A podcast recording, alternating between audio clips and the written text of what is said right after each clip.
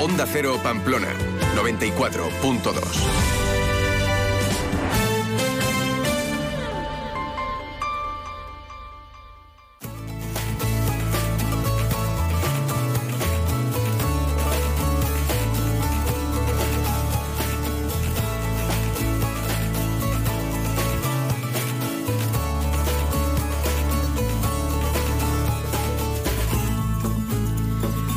¿qué tal? Muy buenos días. Bienvenidos una semana más a esta hoja del lunes de la Asociación de Periodistas de Navarra. Hoy es lunes 29 de enero, ya el último de este primer mes de 2024. Y nosotros vamos a hablar del estrés, que seguro que en algún momento todos hemos sentido o incluso lo mantenemos en el tiempo. Y nos va a dar las claves para saber si es así si lo tenemos, ese estrés, y qué pautas podríamos eh, llevar para que, por lo menos, no igual no se va, pero sí poderlo gestionar mejor. Vamos a hablar con la periodista y coach eh, Coro Cantabrana, que nos va a presentar el libro Estrés encubierto. Hablará de la importancia que tiene el estrés en nuestra vida y de qué podemos hacer para intentar paliar esas consecuencias.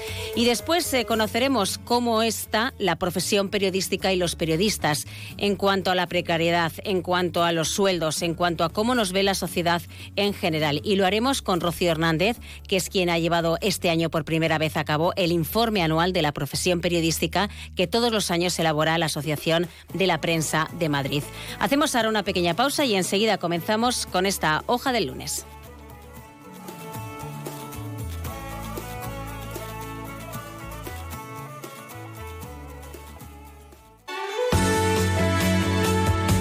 Cero Pamplona 94.2.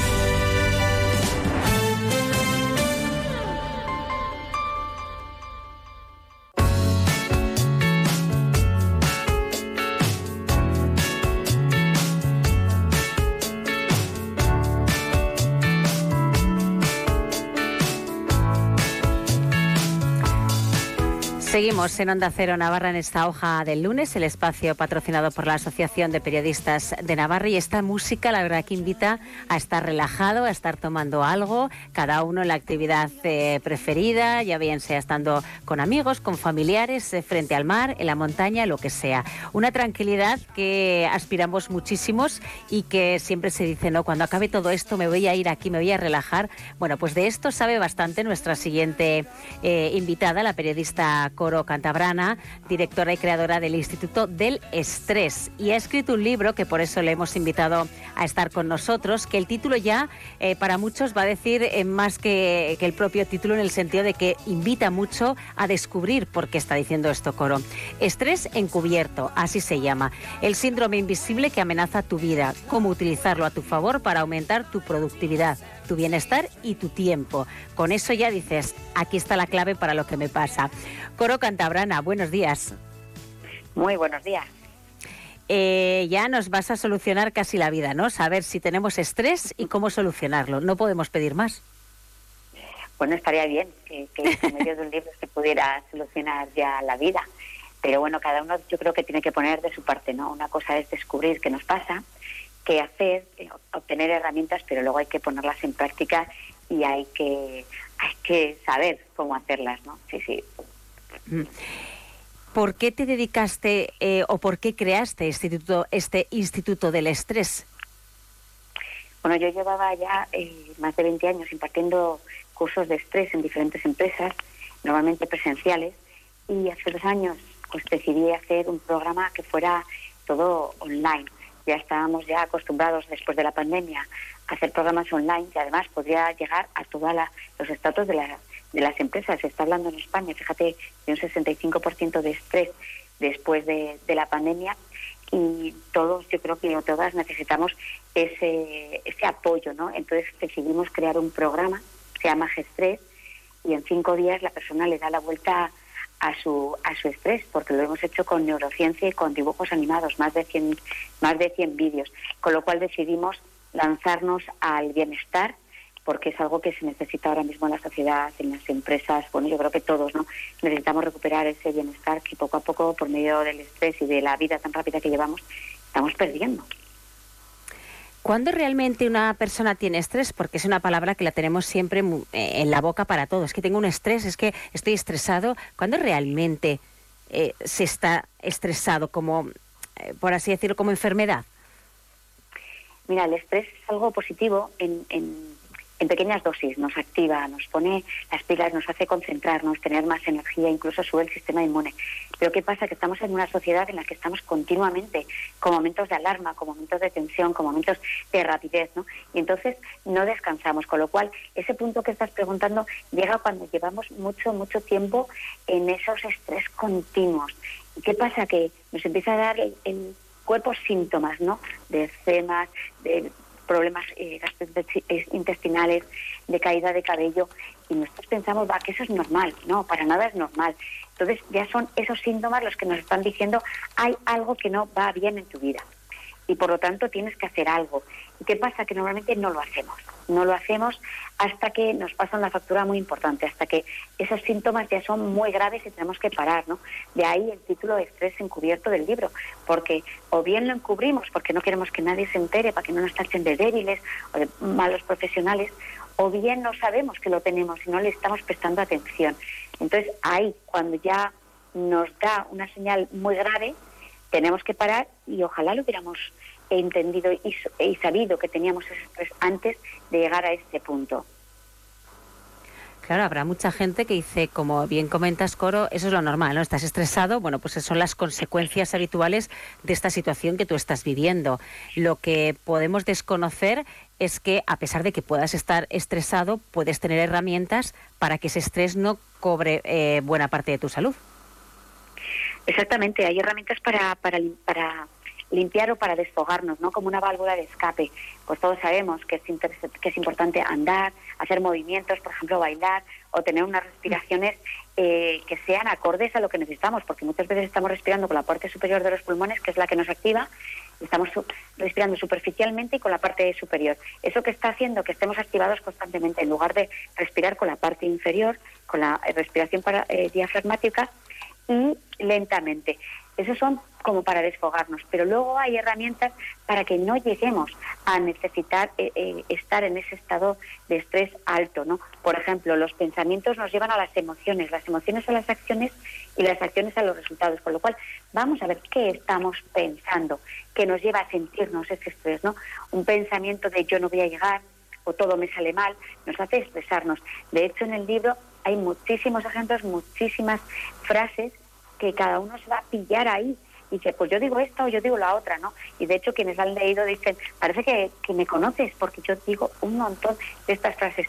Y no es que lo digamos solo esporádicamente, es que estamos constantemente diciéndolas y son muy frecuentes, con lo cual si estamos constantemente en un no llego, no llego, eh, que me sale mal o una autoexigencia elevada, vamos a estar en un nivel de estrés muy importante, ¿no? Entonces, cazarnos, ¿no? Por decirlo de alguna forma, esas frases para que reduzcamos ese nivel de estrés es importante. Y hay veces que si no nos lo dicen desde fuera o si no leemos en el libro esas frases, no somos conscientes porque ya las, las hemos incorporado como algo habitual en nuestra vida, ¿no? Como un hábito el decir no llego, no llego, ¿no? De hecho, en el libro, antes eh, comentabas, eh, hay 14 entrevistas de casos eh, reales de, pacientes con los, los, cuales habéis trabajado en ese Instituto del Estrés.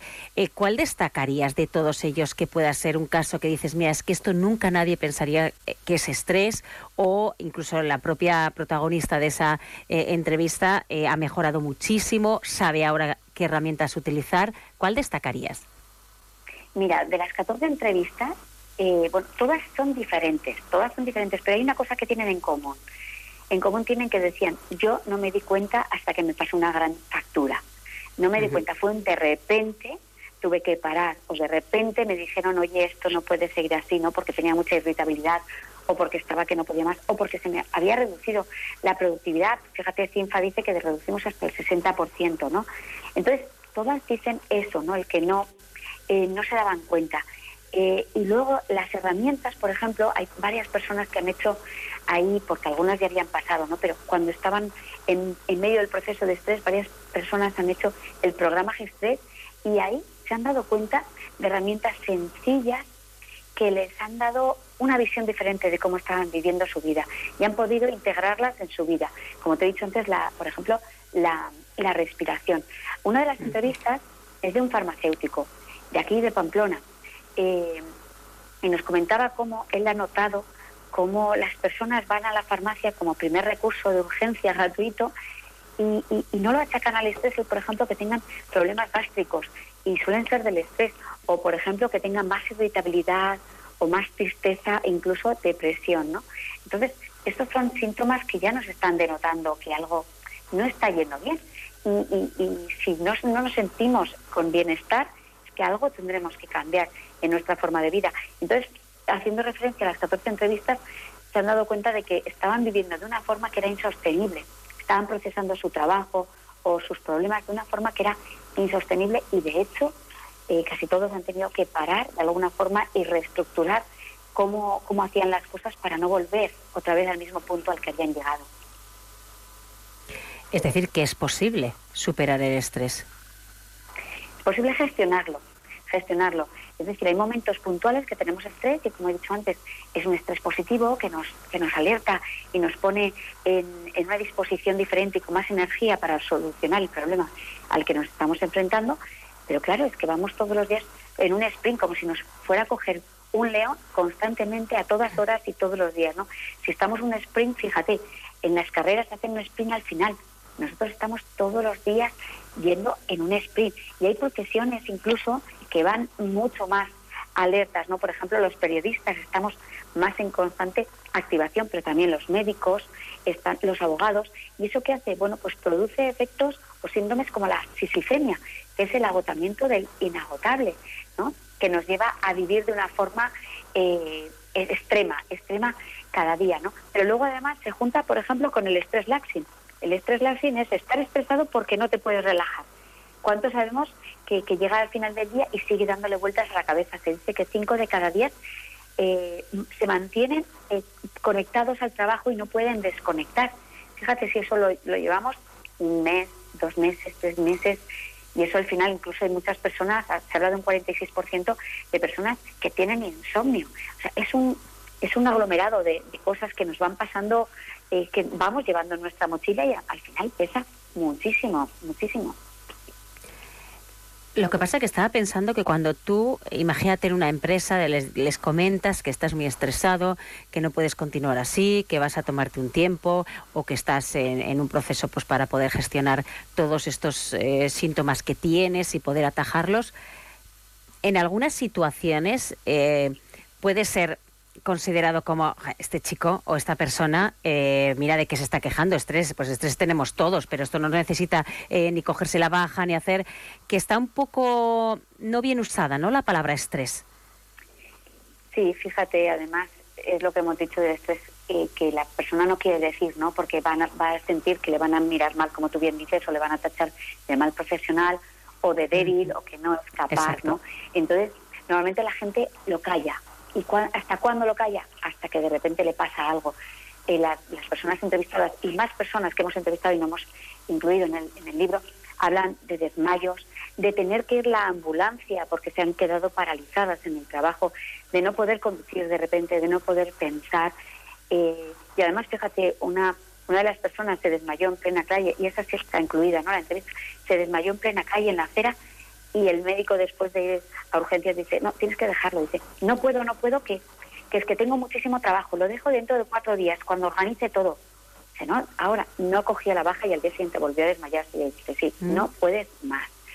Esto pasa, queremos aguantar, además está como bien visto de ser un profesional que puede con todo, que va siempre dando el 100%, que, que nada le nada le para, pero al final, ¿cuántos conocemos que han tenido un ataque al corazón, que han tenido un ictus, porque por estrés también se tiene ictus, incluso lleva a tener, eh, a empezar a tener epilepsia, porque hablando con un neurólogo con el que hemos hecho pruebas con, con el programa Gestres en pacientes y todos han mejorado sus crisis, dice que el estrés también puede llevarnos a empezar a tener epilepsia.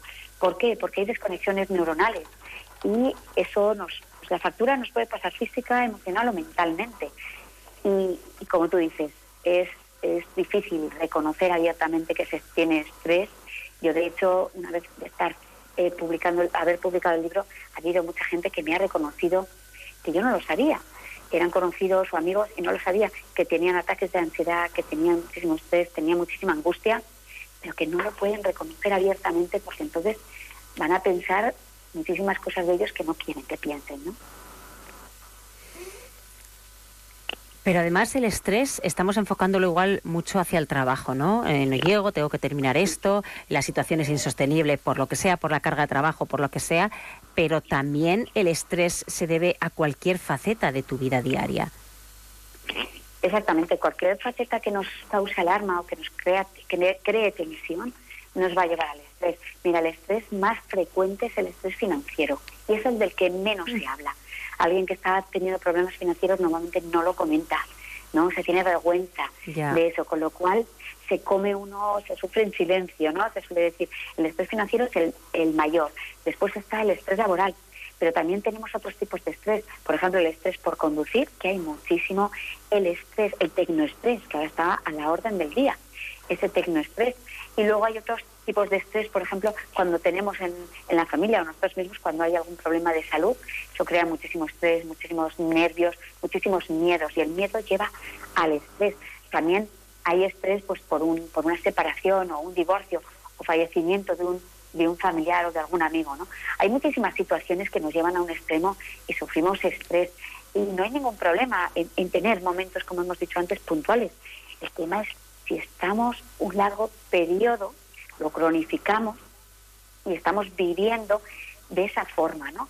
Todo siempre a toda velocidad, con mucha autorresponsabilidad, con mucho perfeccionismo, ¿no? Con muchas exigencias, ¿no? Que nos hagan querer estar siempre eh, demostrando lo, bueno que somos o llevando muchísimas cosas al mismo tiempo, ¿no? O la, la, la información el, bombardeo que tenemos de información tan constante y además que queremos estar a la última y, nos exigen incluso estar a la última en muchísimos temas, ¿no? Todo esto sí está en todas las áreas, no solo como bien dices en el área laboral, sino en todas, en todas. Cuando hablas de tecnoestrés, es eh, la adicción que tenemos a las tecnologías. Pues sí, es la adicción que tenemos a las tecnologías, pero incluye muchísimas más cosas, ¿no? Los que son nativos digitales, eh, pues asumen mucho más eh, las nuevas tecnologías o lo nuevo que va saliendo, pero los que no somos nativos digitales, el simplemente incorporar una nueva tecnología cuando no nos es fácil, eso ya causa muchísimo estrés.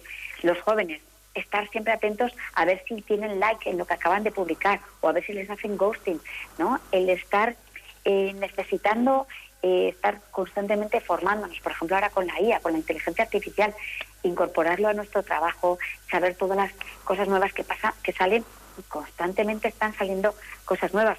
Pero por otro lado también, fíjate, estar todo el día con el móvil, algunos incluso llevan dos móviles, conectados constantemente.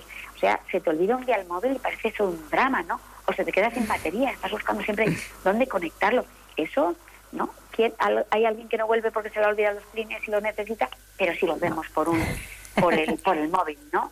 O sea, el estar, fíjate, además hay muchos experimentos de estar de llevar a las personas a, lugares donde no pueden tener el móvil, a otro país, dicen, no vas a tener el móvil.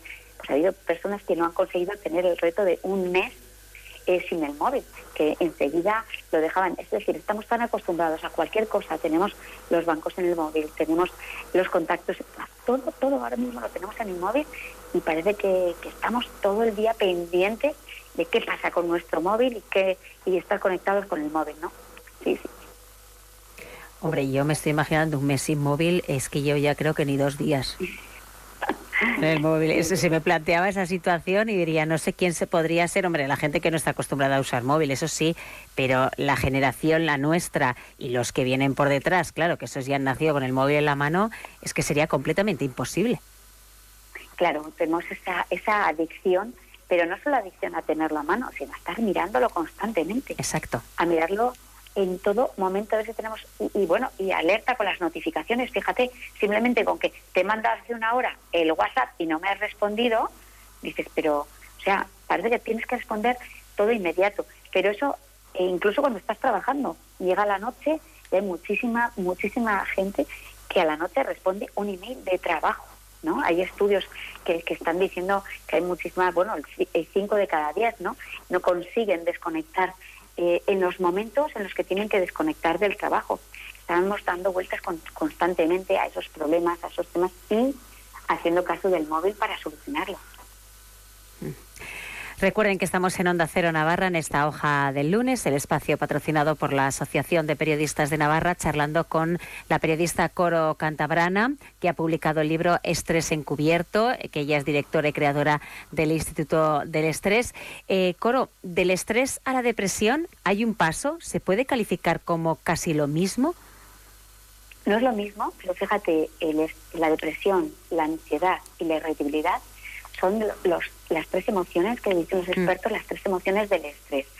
Eh, ¿Cómo se llega a la depresión? Bueno, aquí hay muchísimas teorías, pero una de ellas dice que en un momento en el que estás con estrés, estás en un momento de alarma. Después pasas a un, momento cuando llevas mucho estrés de resistencia. Y después el tercer estadio es eh, el agotamiento. Cuando una persona ya está agotada, cuando no puede más, es cuando entra ya en un estado de depresión, ¿no?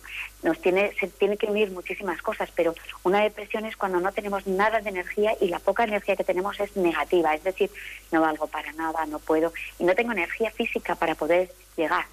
Con lo cual, el estrés lleva a la depresión. No todas las depresiones vienen por el estrés, pero sí el estrés cuando llega un momento crítico en el que no podemos más ni con nuestro cuerpo ni con nuestra, nuestra mente, eh, se provoca depresión. ¿sí? Con lo cual, fíjate, el, libro eh, eh, inicia con una frase de septiembre del, del, 23, estuve con Bruce Lipton en un congreso. Bruce Lipton es un biólogo muy conocido en Estados Unidos y aquí también, y él afirma que el 90% de las enfermedades provienen del estrés. El 90%. Es decir, si hiciéramos, eh, si, si, si hiciéramos prevención en estrés, se podrían solucionar o, no llegar a producir ese 90% o una parte importante del estrés. Y lo malo es que los adultos estamos teniendo un 65% de estrés, pero es que los jóvenes cada vez tienen más estrés y a unas edades más tempranas. ¿Qué significa esto? Que poco a poco, si ya tienen estrés a esas edades, van a ir aumentando si no tienen herramientas para reducirlo. Y yo creo que nos están pidiendo a gritos, ¿no? Que les demos herramientas, que les enseñemos a prevenir desde luego a prevenir y después a gestionar ese estrés, porque si no, fíjate, si tenemos el 65% nosotros, cuando éramos jóvenes no teníamos este estrés y teníamos válvulas de escape como salir a correr en la calle, ¿qué va a pasar con esta generación que no tiene las mismas o no tiene tantas válvulas de escape y encima ya tiene un nivel de estrés importante ¿no? para su edad? Yo creo que esto es, esto es importante y yo creo que la prevención en los colegios y en otros estadios creo que sería importante abordar, ¿no? Porque si no, ¿hacia dónde vamos como sociedad? Justo te iba a preguntar que qué pasaba con el estrés en los niños. ¿Es más fácil, mm, después de todo lo que has dicho, es más fácil que ellos tomen conciencia y tengan las herramientas o son todavía muy jóvenes como para saber qué está pasando? Yo creo que si ya están teniendo estrés, es que ya tienen la conciencia de que pueden aprender a gestionarlo, porque cuando uno es uno no tiene esa, esa preocupación está en otro estadio. cuando ya empiezan a preocuparse les puede empezar a, a enseñar formas de gestionar. Y, además los niños y los jóvenes son esponjas. he trabajado muchísimo con en temas de coaching ¿no? y con, de habilidades profesionales con jóvenes. Son esponjas y todo lo que les viene bien enseguida lo absorben. ¿Por qué? Porque no tienen todas esas creencias limitantes, ni esos patrones, ni esos hábitos de, pensamiento que autodestructivo muchas veces, ¿no? Que tenemos los adultos que nos llevan a ese nivel de estrés. Con lo cual, y además es que los niños están absorbiendo de nosotros. Cuando nos ven estresados a los padres, es que ellos van absorbiendo, se contagia el estrés hasta en un 40%. Con lo cual, el impartir, el enseñar, el ayudarles a comprender y a adquirir herramientas de prevención y de gestión del estrés, yo creo que tiene que ser una de nuestras prioridades. Estamos viendo muchos casos de depresión y de ansiedad en los jóvenes.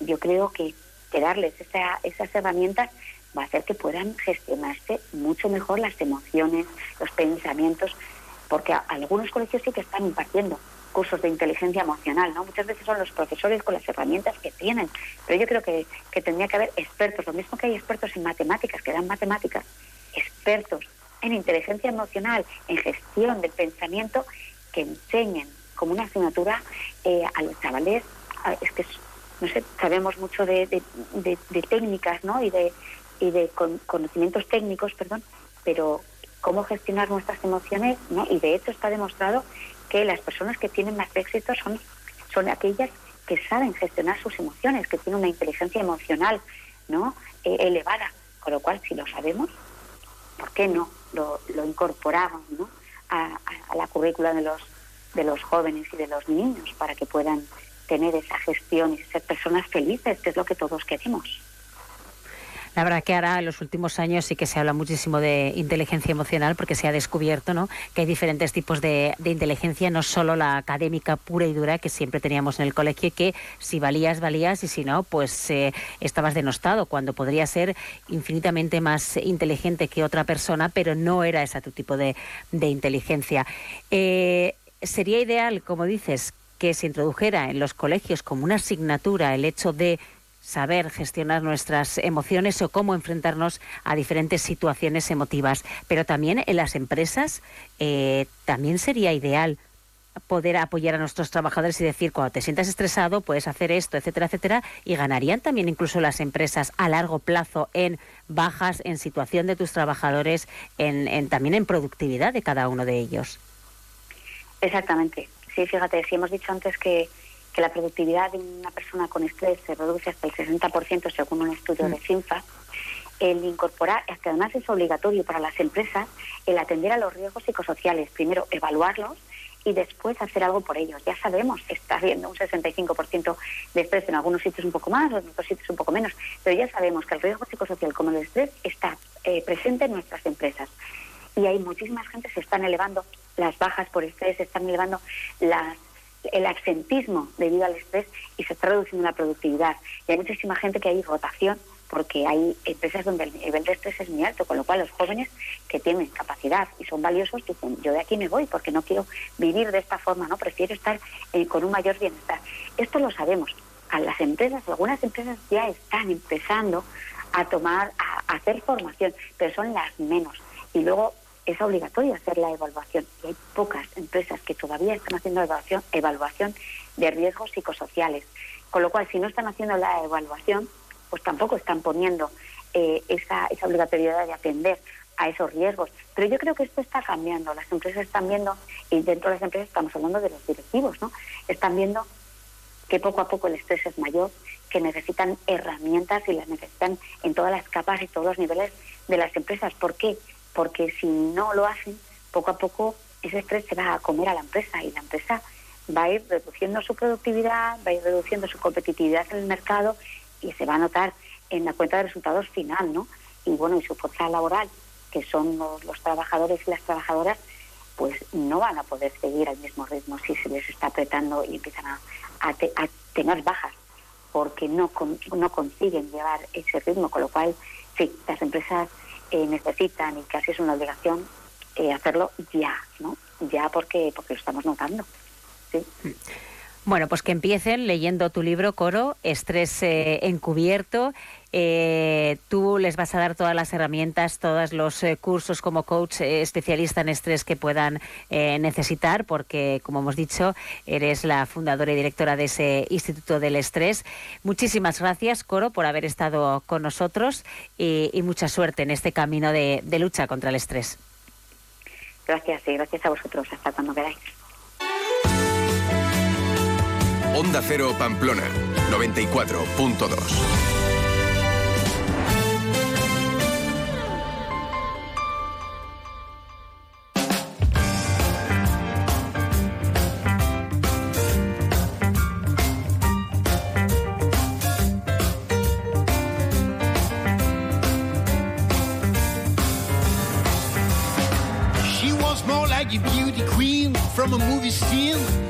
Said, don't mind, but what do you mean? I'm the one.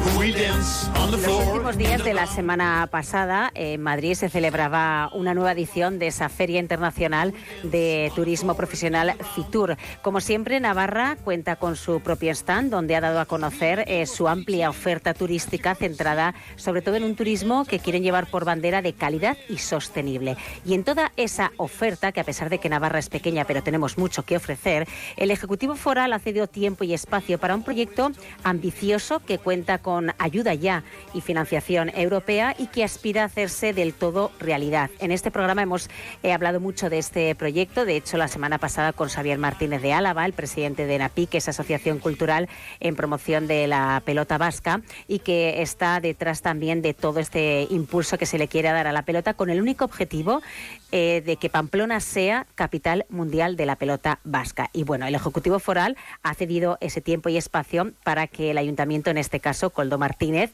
el concejal delegado de Promoción Económica, presente, dé a conocer que, a pesar de que no está reconocido por todo el mundo que Pamplona es capital mundial de la pelota, es todo empezar. Europa, de momento, ya ha dado financiación económica y de aquí hacia adelante. Coldo, muy buenos días. Hola, buenos días. ¿Qué tal estás? Muy bien. ¿Qué eh, sensación te ha dado a ti cuando presentaste ese proyecto de Pamplona Capital Mundial de la Pelota?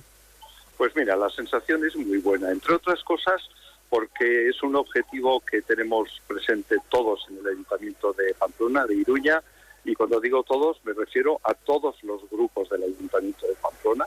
En este momento pues me toca a mí gestionar este tema, pero yo quiero insistir que es un proyecto en el que se viene trabajando desde hace tiempo y en el que han trabajado no solo los distintos ayuntamientos de Pamplona, porque se lleva tiempo trabajando en ello, sino también pues la Federación Navarra de Pelota, la Federación de, Pelota del otro lado, de los Pirineos, eh, últimamente pues Nafi que también está, eh, bueno, pues está trabajando con nosotros, eh, aunque este era uno de los objetivos de Nafique, y por lo tanto la sensación es muy buena.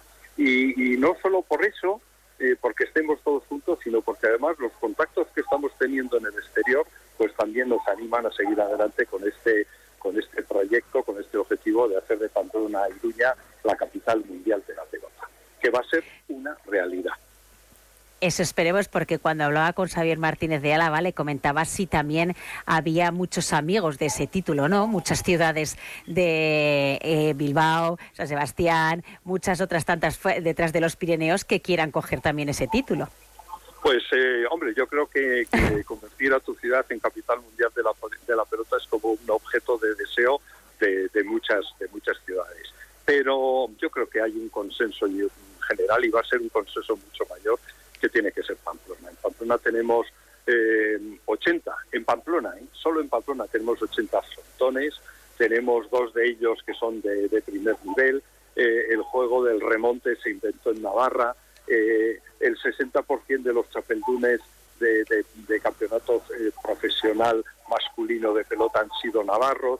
Yo creo que tenemos muchísimos motivos para ser reconocidos como para ser reconocida nuestra ciudad como capital mundial de la y es más, en este proyecto, en este POCTEFA que hemos firmado junto con el Ayuntamiento de Huarte, está también, por ejemplo, el Ayuntamiento de Biarritz, es decir, eh, que, estamos también más allá de los Pirineos eh, impulsando el mismo, el mismo objetivo.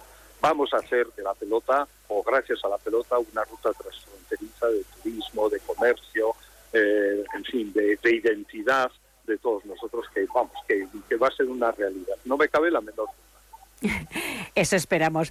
Eh, Coldo, en la presentación, ¿en qué te, centraste? ¿Cómo fue esa presentación? Te apoyaste, me imagino, que de material, que es muy espectacular en todo este mundo de, la pelota, de vídeos. ¿Cómo fue todo? Sí, pues mira, eh, fundamentalmente lo que hicimos, la verdad es que hemos tenido poco tiempo para organizar esta presentación, porque el día 12 de enero, en fin, no te voy a hablar de los problemas eh, políticos que hemos tenido recientemente, ¿verdad? pero el 12 de enero yo me entero de que Pamplona no había acordado la presencia de Pamplona en, el stand de, Navarra en situ. Y el mismo día 12 de enero, pues me, puse, nos pusimos manos a la obra y el día 14, ¿eh? el día 12 era viernes, el día 15 a las 8 de la mañana mandaba ya al gobierno de Navarra el programa de imprenta. Fíjate qué fechas estamos hablando. Entonces lo que hicimos fue traer unos, unos vídeos, aparte de la intervención de, de, de Xavier, que es el sociólogo del, del Ayuntamiento de Pamplona, que es el que ha trabajado eh, administrativamente más este tema, lo que hicimos fue traer unos vídeos en los que eh, se explica al, personal, en los que se explica a la gente las distintas modalidades de pelota. Porque hoy mismo me ha pasado, ¿no? En, hablando con, con un concejal de otro sitio, cuyo nombre no diré, me decía, bueno, pero la pelota, la pelota a mano, ¿no? Y yo, no, no, hay muchísimas modalidades de pelota, algunas por desgracia ya casi se han perdido, eh, y, decía ya, pero los, pelotaris decían las y los. ¿eh? En, Navarra hay 250 mujeres pelotaris federadas. Es decir, hay un desconocimiento importante de la pelota, hay un desconocimiento muy importante de cuáles son las modalidades eh, del juego de la pelota. Y otro de los objetivos del que tenemos al hacer, cuando, cuando decimos Pamplona, capital mundial de la pelota, es precisamente fortalecer esas distintas modalidades de la pelota, enseñar a nuestros jóvenes, a nuestros jóvenes que hay distintas modalidades, eh, recuperar, si se pudiera, pues alguna de las modalidades de pelota que se han perdido, pues porque la pelota es parte de nuestra identidad, es parte de nuestras tradiciones, es parte de nuestra historia y puede ser un elemento cohesionador de todos nosotros y todas nosotras. Hombre, lo ideal hubiera sido, Coldo, que se hubieran puesto un frontón y que eh, hubieseis podido pues demostrar en directo lo que era. Sí, ya que también lo mencionas, pues también habíamos pensado, lógicamente, hacer la presentación en el, en el Euskal de, Madrid, ese frontón que estaba hecho, en fin, estaba hecho trizas y que se ha recuperado, pero el frontón todavía está, eh, lo abren única y exclusivamente para, para visitas guiadas y me pareció que era pues muy pronto ir con, con esta solicitud. Pero tengo presente y también he tenido mis contactos aquí en, en, Fitur para hacer una presentación de este objetivo de Pamplona, capital mundial de la pelota, en el frontón Euskal de Madrid. Y yo creo que lo haremos, pero bueno, eh, hay que esperar un poquito de tiempo a que el frontón se abra. No sería, no sería muy normal que, el primer acto público, casi público de, de este frontón de, de Madrid, que pertenece al Ayuntamiento de Madrid, pues lo hiciera el Ayuntamiento de Iruña. No, la verdad que quedaría un poco, pero bueno, también comentó Xavier, sí, también comentó Xavier que Madrid incluso se había postulado o que intentaba medio postularse en ser capital mundial de la de la pelota precisamente por ese eh, frontón tan importante que hay en, Madrid. Sí, pero mira, lo importante para conseguir ese título de capital mundial de la pelota es tener una base sobre la que sobre la que asentarte. Y como te digo nosotros tenemos esos 80 frontones esas dos mil y pico personas federadas 250 mujeres eh, federadas eh, eh, unos frontones internacionales reconocidos importantes como son el Abril y el y el Navarra Arena. Bueno nosotros creo que tenemos todos los mimbres con los que podemos hacer que Iruña sea la capital mundial de la pelota. Y yo estoy convencido, créeme, de que lo vamos a conseguir. Tenemos en mente también eh, eh, hacer, construir un edificio de interpretación de la pelota. Es decir, esto, esto no es solo una idea y tal, no, esto se, se fundamenta en mucha inversión eh, técnica, en mucha inversión económica, en mucha inversión en relaciones humanas y, y bueno, y eso, y lo vamos a trabajar. Ha sido un paso el que se haya contado con esa ayuda financiera de, por parte de, Europa, de los fondos europeos, que va a hacer posible que se recupere diferentes frontones. Creo que eh, hablamos del de Uarte también para poder poner eh, los cimientos de ese centro interpretativo de la pelota vasca. Todo va a priori eh, como se pretendía. Sí, sí, por supuesto que, la ayuda que nos tiene Europa es fundamental. y fíjate, gracias a esa ayuda, es decir, esto va a ser un bueno, pues el inicio del impulso a esta, esta capitalidad mundial. Pero fíjate, pues gracias a esa ayuda también hay dos, dos objetivos eh, muy concretos que se van a realizar. Una, recuperar el frontón de, de Huarte, eh, que es un frontón de 54 metros, de los que no hay tantos, que está pues en, unas condiciones, en fin, eh, bastante, bastante malas, recuperarlo, ponerlo otra vez en funcionamiento y también, junto con ese dinero que tiene Europa, también hacer lo mismo con el frontón que hay en Biarritz, que también necesita, necesita una mano. Con lo cual ahí tendremos una, una ruta eh, turística transfronteriza que empiece en Biarritz, por ejemplo, y eh, acabe en Pamplona pasando por Huarte. Todo esto, lógicamente, no es solo un proyecto turístico, es un proyecto también comercial, porque al impulsar esa, ruta, pues lógicamente el, comercio también va a sufrir las no, va a disfrutar de las consecuencias de que pongamos esa ruta transfronteriza eh, turística en marcha. Eso iba a decir que Coldo Martínez, como concejal delegado de promoción económica, eh, tiene una parte muy importante en todo esto, al margen de lo que significa a nivel cultural recuperar, dar a conocer esta práctica de la, de la pelota y de todo lo que puede suponer el atraer a gente conocida, interesada o desconocida por completo y que quiera conocer más para lo que significa para Pamplona.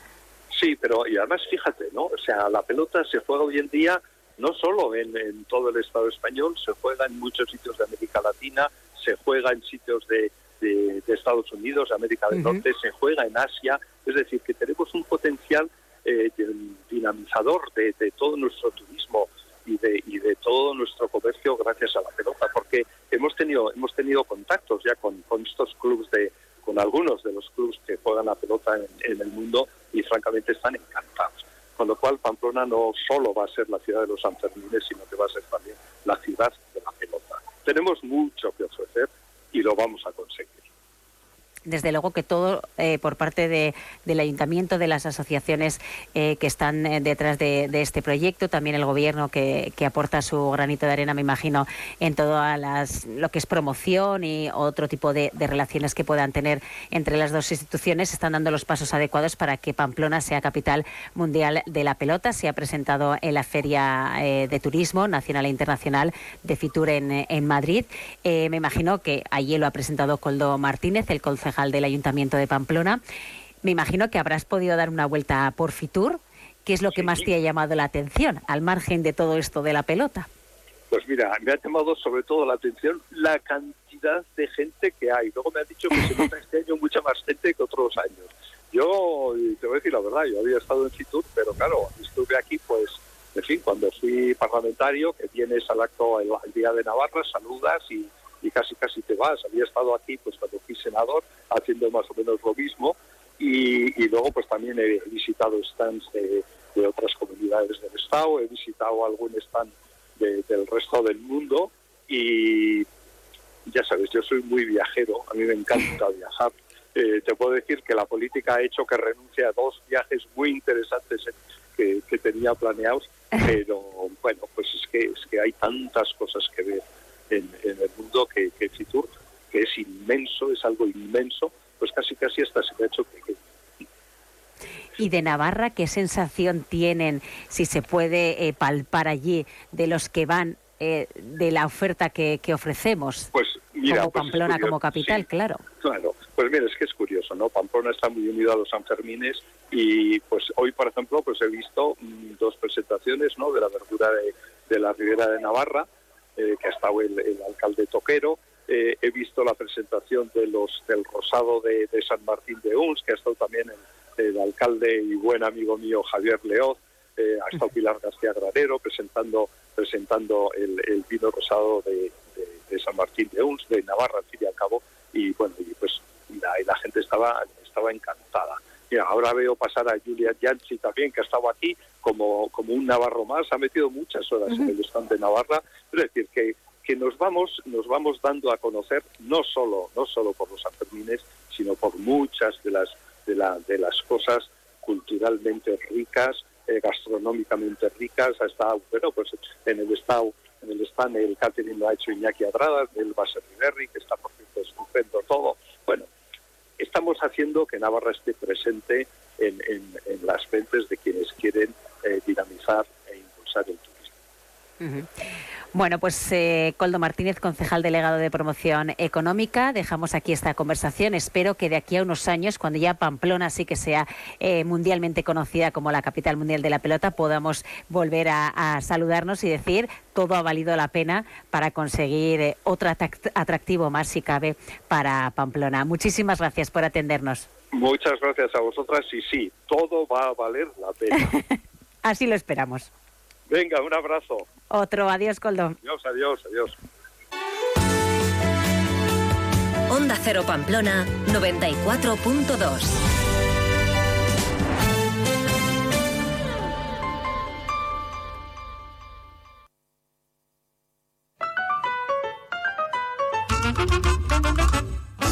When I was young, it seemed that life was so wonderful, a miracle.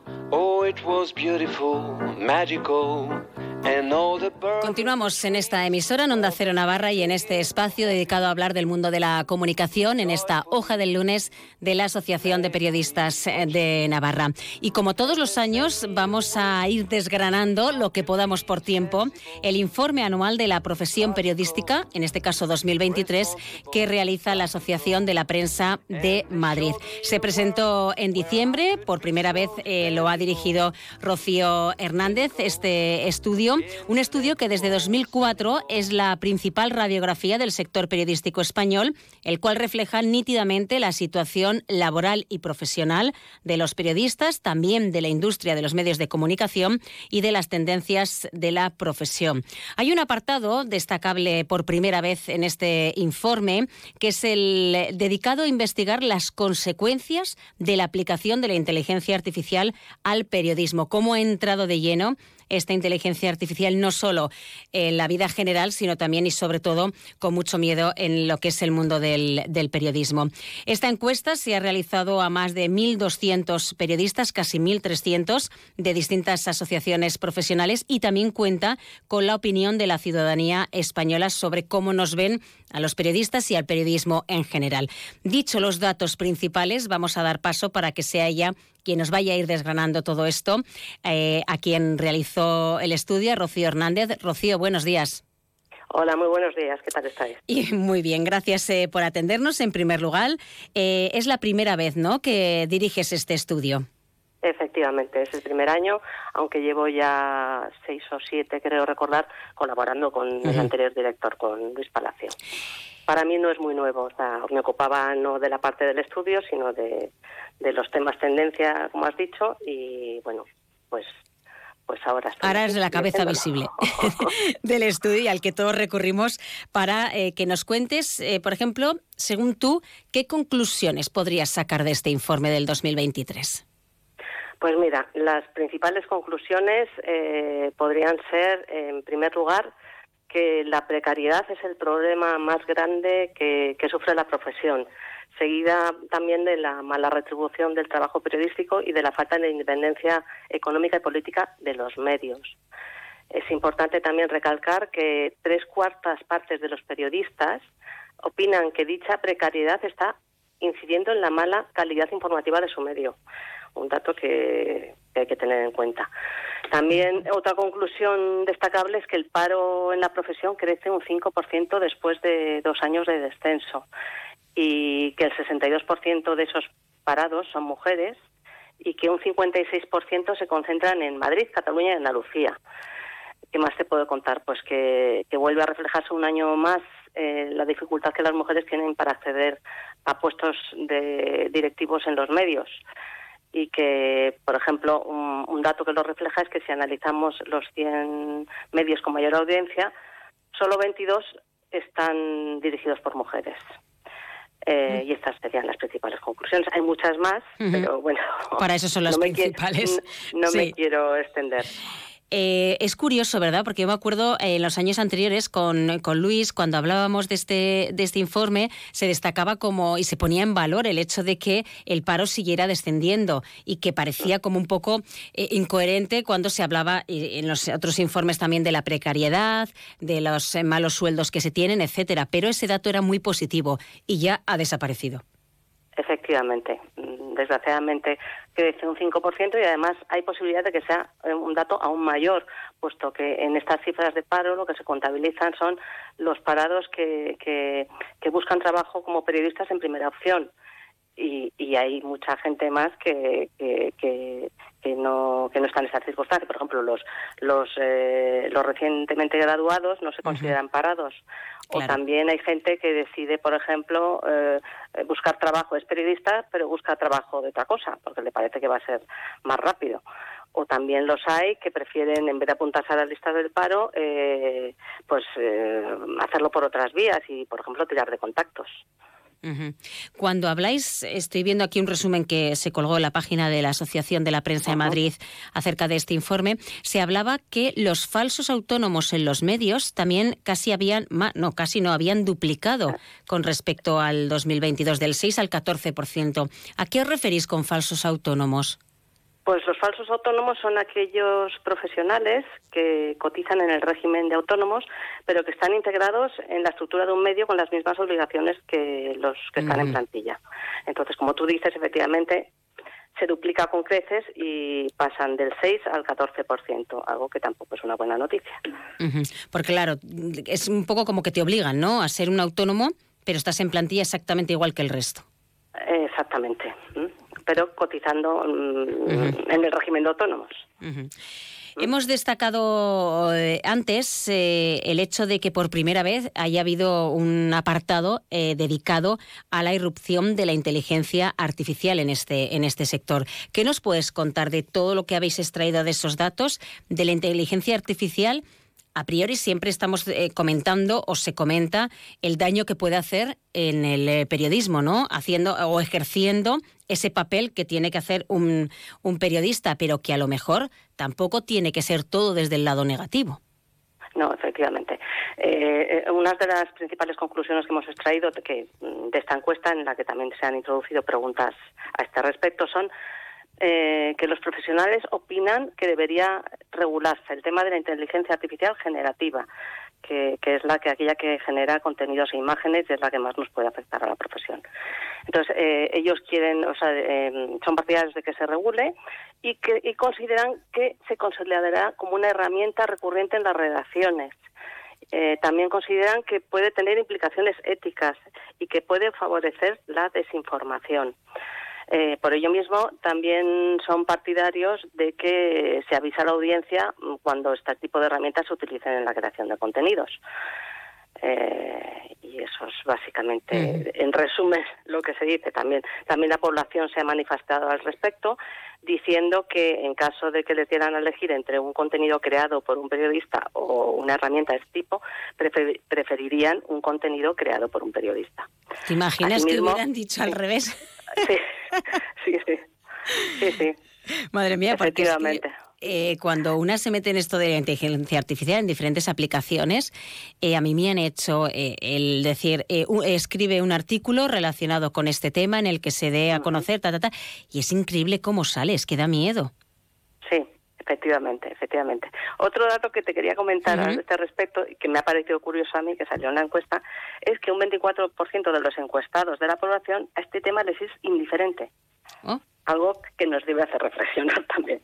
O sea, les da igual que, que, les venga el contenido por un profesional o, una herramienta. si bien la mayoría, como te digo, sí están de acuerdo en que prefieren que el contenido venga de un profesional. Eso sí que es grave, ¿eh? Pero, pero el 24% no es una cifra para pequeña, quiero decir. No, no, no. La verdad que eso es el, ahora podemos enlazar con la siguiente pregunta. Si a ese 24% eh, no les eh, interesa o les da igual saber de dónde te viene esa fuente, es que hay un grave problema de lo que consideran que es el periodismo.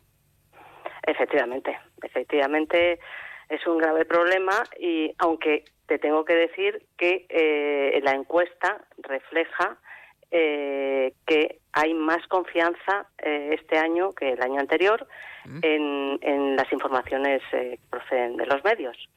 Concretamente, en, en, eh, en una escala del 1 al 10, eh, los, encuestados, la población, eh, considera, la califica con un 5,7 frente al 5,2 del año pasado. y lo que más es más destacable es que, que, que, crece también de manera muy importante las personas que le dan un 7 de puntuación a esta confianza.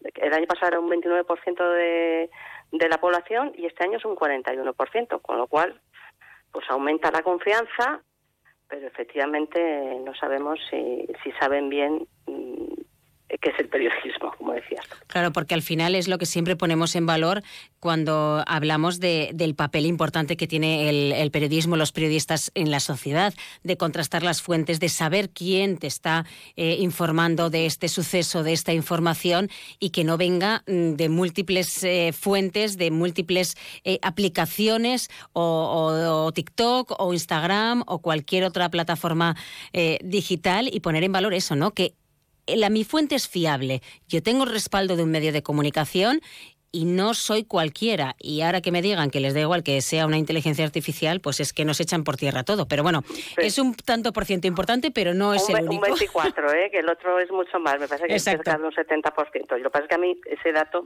me llamó la atención. Te chocó, sí.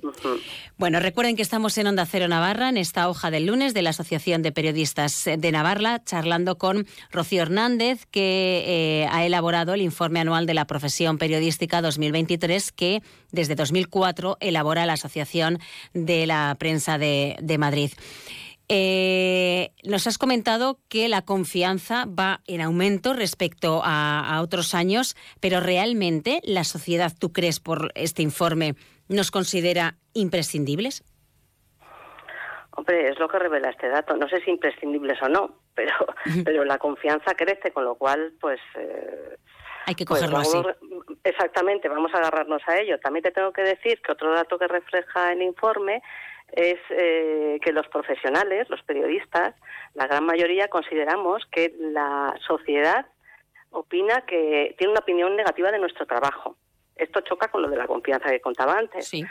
Y, las razones que damos, o que dan los encuestados, son, en primer lugar, el, el, amarillismo, el sensacionalismo, la falta de rigor, en segundo lugar, y en tercer lugar, la, los intereses económicos o políticos de los grupos editoriales y los empresarios. Eh, respecto a la responsabilidad de ¿quién, quién, puede solucionar esto, pues dicen que es responsabilidad de, de los medios de las empresas, pero también de las asociaciones y colegios de periodistas. No se ponen ahí de acuerdo, pero alguien tiene que solucionar este, este problema que también viene, viene de largo. Y ya para finalizar, Rocío, lo que también me ha llamado la atención y que yo desconocía el dato es que el número de matriculados en cualquier grado de periodismo, eh, comunicación audiovisual, etcétera, va disminuyendo cada año. Efectivamente. ¿Mm? Este año ha disminuido concretamente, eh, vamos, en el curso pasado quiero decir, en mil estudiantes menos. O sea, concretamente eh, se matricularon en grados y másteres de, especialidades de periodismo, incluimos periodismo y técnicas audiovisuales, eh, se matricularon un total de 48.681 estudiantes, que son mil menos que en el curso anterior eso sí, entre ellos siguen predominando, seguimos predominando las mujeres, que somos un 58%. Es curioso porque parece, eh, o yo así lo tenía entendido, ¿no? Como que siempre era una de las eh, carreras o grados, como se llamen ahora, licenciaturas, que más se demandaba. Y fíjate ahora cómo va bajando esa, esa opinión, por lo menos, de los estudiantes. Efectivamente. Tal vez, eh, pues porque a lo mejor ven que la situación de, la profesión es precaria y eso no interesa, claro. Todo el paro es mayor o todo eso influye, claro. Veremos, hay que ver la evolución y a ver, a ver el año que viene, este año, qué es lo que nos dicen los datos. Ya para terminar, sí que sí, con Rocío, eh, ¿qué es lo que, el dato con, lo que, con el que tú te quedas de todo? Tanto bueno como malo. Es decir, yo a mí ya nos has adelantado un poco, ¿no? Que lo que más te había sorprendido quizá era ese 24% de que le importaba un pepino el hecho de que viniera la información de una inteligencia artificial o de, un periodista. Pero el, el dato global que a ti te gusta de todo este informe, o la sensación, o la idea, ¿cuál sería? Bueno, gustarme no me gusta mucho porque se habla de precariedad y de paro, entonces era una pues, forma no fuera así. A mí me encantaría darle la vuelta al estudio y que dar buenas noticias, pero pero esta es la situación. Vivimos tenemos una profesión una situación precaria en salarios, en horarios laborales muy largos, el paro también crece, es un 5%, pero crece y bueno, pues eh, yo me agarro como dato positivo a esa confianza mm, de la población en los medios que crece en unas décimas, pero por lo menos crece. Así es. Vamos a agarrarnos a eso. Bueno, Rocío Hernández, gracias por habernos eh, atendido, habernos presentado, grosso modo, todo este informe anual de la profesión periodística, que, como he comentado antes, es una de las mejores radiografías que hay para, para ver, no solo como estamos los periodistas o cómo eh, nuestra situación laboral o nuestra situación financiera en respecto al trabajo, sino también cómo nos ven que eso también es, es, importante para intentar mejorar esa, esa, imagen y hacer valer que la inteligencia artificial es para lo que es, no para suplir ningún trabajo ni ningún tipo de, de situación de, de, estas características como es las del periodismo. Rocío, mil gracias. Muchas gracias a vosotros. Un saludo.